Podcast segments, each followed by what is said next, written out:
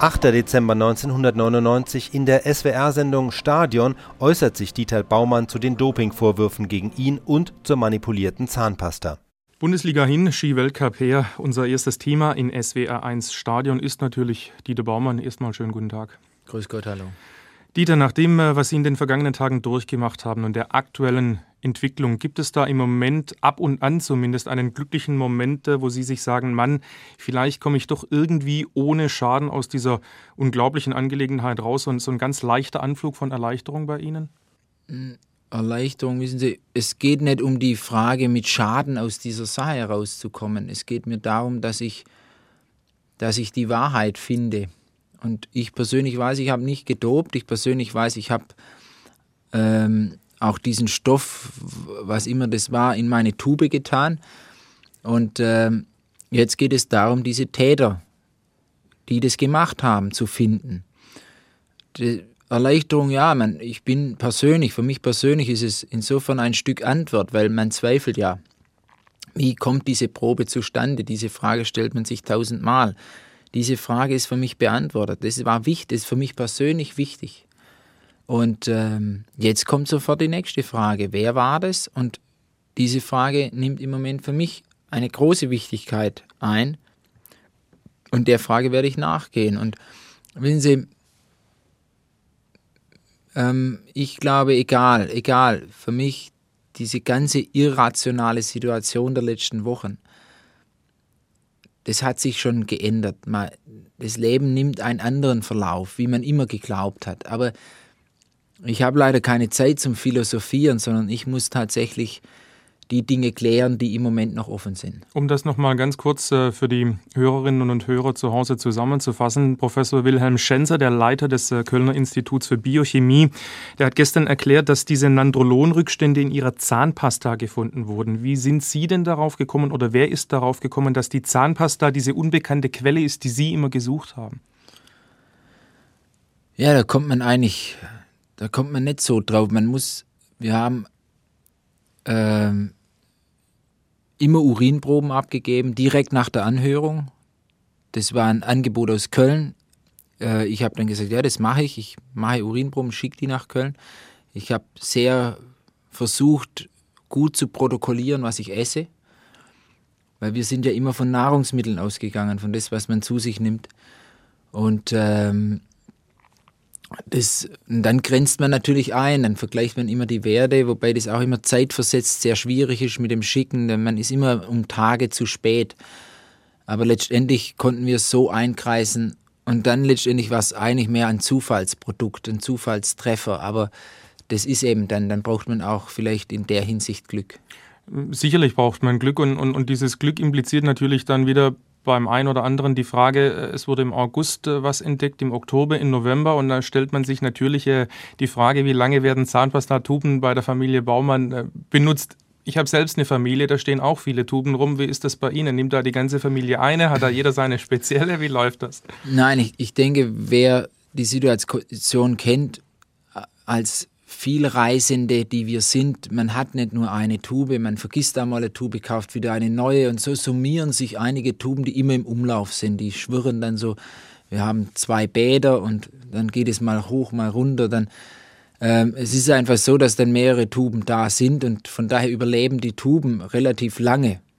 Nun hat Professor Schenzer äh, gesagt, diese Substanz wurde in die Zahnpastatube injiziert. Äh, das Ganze wird dann zum, zum, zum Kriminalstück. Ich frage Sie ganz einfach, wer macht sowas? Und, und wie macht man sowas? Sie müssen ja zumindest, ich weiß nicht, ob Sie es preisgeben möchten, aber, aber in Ihnen müssen doch Gedankenspiele ablaufen. Wie, wie ist das zustande gekommen? Wie passiert sowas? Wer macht sowas? Na, wissen Sie, ich bin ein normaler Mensch wie alle Leute auch. Und, und ich denke, jeder fragt sich, jeder, der irgendwie von die, wer macht sowas, warum, wie, wann? Ja, das sind die Schlüsselfragen und ich habe hier auch keine Antwort. Die frage ich mich auch und ähm, Sie haben aber reagiert, denke, also Sie haben die Staatsanwaltschaft. Ich habe hab äh, am Donnerstag, ich habe am Donnerstag eine Anzeige erstattet. Das ist ja klar. Das, äh, ich möchte, dass man diesen Fragen nachgeht und ich denke, das hat nichts mehr mit Sportjuristerei zu tun. Das hier ist ein, ein, ein krimineller Akt und den muss man verfolgen. Und ich bin sehr stark Geschädigter, nicht nur als Körperverletzung, sondern in allem, was, was ich hier mache und durchmache. Und, und, und ich denke, da hoffe ich schon auf, auf Unterstützung und ich werde natürlich auch die Staatsanwaltschaft unterstützen. Und ich habe vorher mich auf die Wissenschaft verlassen, dass man diese Quelle findet und jetzt verlasse ich mich auf die Staatsanwaltschaft und das, das Ganze wird weitergehen. Wir werden alles tun, damit man diese Leute findet. Wünschen Sie sich denn, dass sie wieder laufen werden oder haben Sie inzwischen ab und an mal einen Gedanken daran verschwendet, dass es eigentlich so keinen Spaß mehr macht? Ja, im Moment würde ich eher sagen, so macht es natürlich keinen Spaß. Wir sind an einem Punkt, oder ich bin an einem Punkt, man, man fragt sich natürlich, wo lebe ich? Wie, wie unversehrt kann ich noch meinen Sport ausüben. Ja? Also es ist ja beliebig oft wiederholbar. Ich bin sozusagen, man kann Athleten nicht schützen. Und das macht der Gedanke an Sport natürlich im Moment ist völlig zweitrangig. Es ist, spielt auch nicht so eine Rolle. Mhm. Das hätte ich nie geglaubt, dass das bei mir mal der Fall sein wird. Aber im Moment sind einfach aus, aus diesem Anlass ganz andere Prioritäten zu setzen. Wie geht es weiter? Wie würden Sie es einschätzen? Welche, welche, welche Dinge erwarten Sie? Wie wird es laufen? Sie sind im Moment noch äh, suspendiert, ganz klar. Wie geht es weiter, frage ich ganz einfach. Aber wissen Sie, ich habe völlig den Überblick verloren, wie es weitergeht. Ja, also seit drei Wochen ähm, ähm, wage ich kaum noch einen Tag in die Zukunft zu blicken und das ist im Moment eben so der Zustand, ja, und dann können Sie erahnen, wie das auch psychisch ist, aber ich, wie gesagt, ich kann es nicht ändern im Moment. Ich kann nur alles tun und unterstützen, um weiterzukommen. Können Sie denn dann überhaupt noch so ein bisschen am normalen Leben teilnehmen? Also registrieren Sie noch so Dinge, die passieren, Parteispendenaffären, Firmenkrisen, Sportergebnisse? Also es ist sehr schwierig im Moment, sich auf wirklich Tagesgeschehen zu konzentrieren. Also zwei Headlines, die mich aber trotzdem berührt haben, war der Holzmann-Konzern, äh, die ganzen äh, also diese Zahlungsunfähigkeit und äh, die Parteispendenaffäre, auch die fiel mir so ins Auge, aber ich muss Ihnen ganz ehrlich gestehen, und ich hoffe, jeder sieht mir das nach. Das interessiert mich eigentlich auch nur am Rande. Das kann ich verstehen. Ich, ich versuche irgendwie elegant die Kurve zu kriegen äh, zu den Fußballspielen heute Nachmittag, denn die Jugendfußballer des TSV Böbingen, die warten natürlich drauf. Ich bitte Sie ganz einfach nur, so eine Prognose abzugeben. Heute äh, Nachmittag spielt Berlin gegen Ulm. Haben die Ulmer eine Chance? Was würden Sie tippen?